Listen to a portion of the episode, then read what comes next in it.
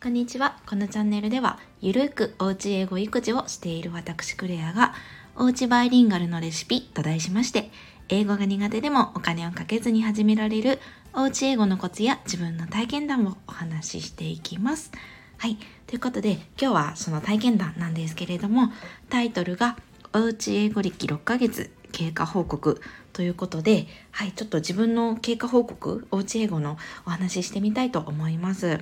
もともとですねこの音声配信も自分のおうち英語のモチベーションを保つために始めたという側面もあるんですけれどもあの、まあ、ちょっと今日は自分の話になって恐縮なんですがこうたまにこうやって数ヶ月ごとに現状の報告とか実際のこう効果を報告していきたいななんて思ってます。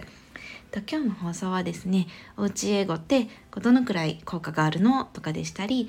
インター幼稚園小学校に行かせなくてもバイリンガルキッズは育つのっていう感じのあの疑問をお持ちの方におすすめな放送となってます。とですね、まあ、結論からお伝えすると結構まあそうですねポジティブな結果ではあると思うのでおうち英語にご興味のある方への何でしょうこう、うん、モチベーションとかにつながったら嬉しいななんて思ってます。はい、それでは早速本題なんですが、現在娘が3歳半でして、ちょうど3歳になったぐらいに、えっと、英語育児始めたので、今半年ちょっとが経ったっていう感じです。実際にどんなことをやってるのっていうことに関しては、まずお家の中でできるだけ英語で話しかけてます。日本語との割合は夫も含めてだいたい7割ぐらいが英語で3割くらい日本語かなっていう感じですね。はい、あとは Amazon Music を使って英語の童謡音楽でしたりフレーズ集の聞き流しなんかをしています。だいたい朝ルーティンとして朝の支度とか朝ごはん食べながらあとは保育園から帰ってきて晩ご飯の支度を私がしてる時に、えっと、一人遊びをしてるんですけれどもそんな時にかけっぱなしにしてるのでだいたいトータルで毎日1時間ぐらいかなっていう感じですね。ちなみにこれに関しては過去に英語の聞き流しはすごくおすすめですよっていう放送もしたので、よかったら参考になさってください。はい。あとはですね、ネットフリックスとかでジブリの映画を英語で見るっていうのもやってますね。もちろんこれは毎日ではないんですけれども、まあ、週に2、3回とか、あの、これは私がジブリ大好きなので 一緒に、ま、親子の時間も共有しながら、かつ英語の勉強もできるかなっていう感じで、はい、一緒に見てますね。あのよく見るのはポニョとかトトロですね。あの私はですね、千と千尋のあとの神隠しとか、あともののけ姫が好きなんですけど、まあ、ちょっと3歳半にはまだ早いかなっていう感じで、ポニョ、トトロあたりを、はい、あの、よく見てますね。で、これに関しては、あの、娘の口から、英語が、まあ、あと後ほど効果詳しく話すんですけど結構フレーズがあのよく出るのがトトロとかポニョのそのよく見てる英語映画の中から出てくるフレーズすごい多いのであかなり効果的なんだななんて思ったりしてます。はい。あとはですね、えっと、寝る前の英語の本の読み聞かせをしています。最近はペッパーピッグっていう多分イギリスのアニメキャラクターの絵本なんですけれどもすごい薄い本で1冊23分ぐらいで終わりますでこれを毎日えーと、寝る前に読み聞かせをしています。もともとあのメルカリでちょっとお試しで数冊買ったらすごいあの娘がハマったので実はですね昨日 あの、まあ、楽天のお買い物マラソンもやってるっていうことで楽まであの100冊セットをドーンと 買っちゃいました。ラクマとはいえ新品だったんですけれどもだいたい100冊で8000円ちょっとだったので、まあ、1冊80円ぐらいになります。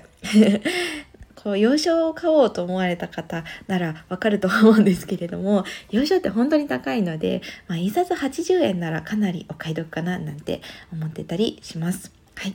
ていう感じで、まあ、以上が大体やってる、あの、おうち英語の内容なんですけれども、あの、すごい私が大事にしている考え方っていうのが、英語を勉強と思わせないっていうのと、あとは、英語を絶対日本語で教えないっていうのも大切にしてます。あの、日本語で教えないっていうのは、以前もお話しした通訳のっていうのになってしまわないように気をつけています。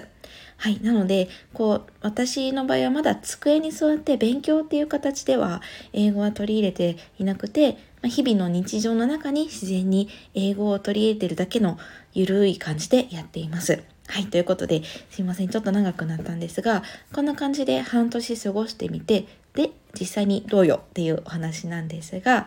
えっ、ー、と、結果はですね、まず、スピーキングに関しては、えっ、ー、と、娘が家で話す会話の、そうですね、半分とまではいかないんですけど、半分弱4割ぐらいは英語でお話をするようになってきました。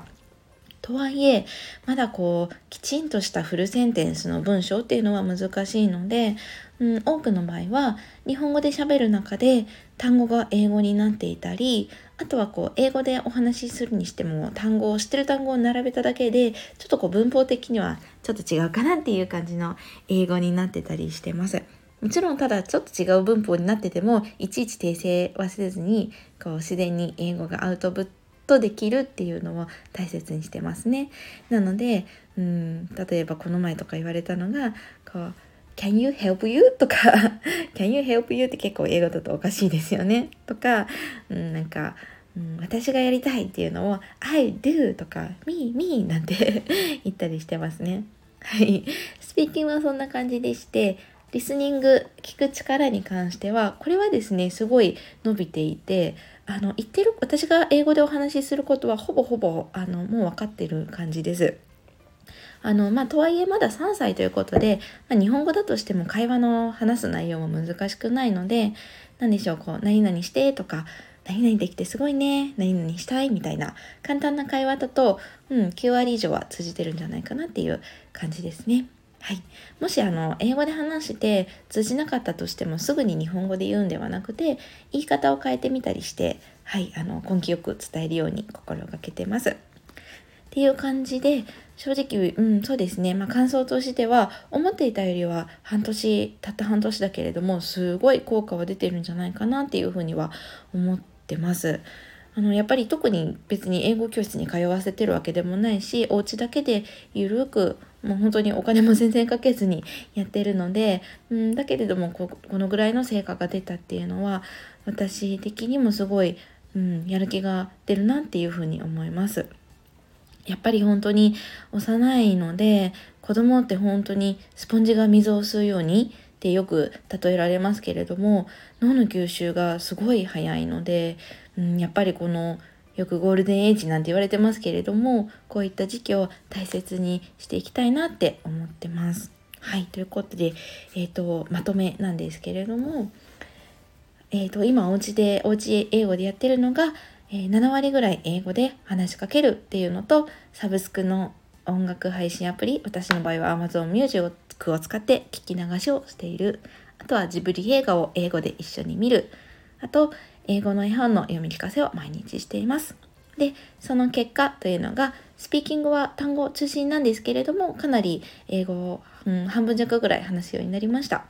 リスニングは簡単な会話なら9割程度わかるっていう感じになります。本当に脳が柔らかい幼少期の、うん、吸収する力にびっくりしているので、うんまあ、今ちょっと頑張っているのがいつか娘の将来役に立つのを信じてあの私も引き続き頑張っていきたいななんて思っています。はい。という感じで、また数ヶ月ごとにですね、経過報告っていう、うん、こういう回もたまに挟んでいきたいななんて思ってます。すいません。ちょっと今日は自分の話ばっかりになってしまったんですけれども、最後までお聴きいただきましてありがとうございました。いいねとかコメントとかとっても嬉しいです。ではまたぜひ聴いてください。Have a wonderful day!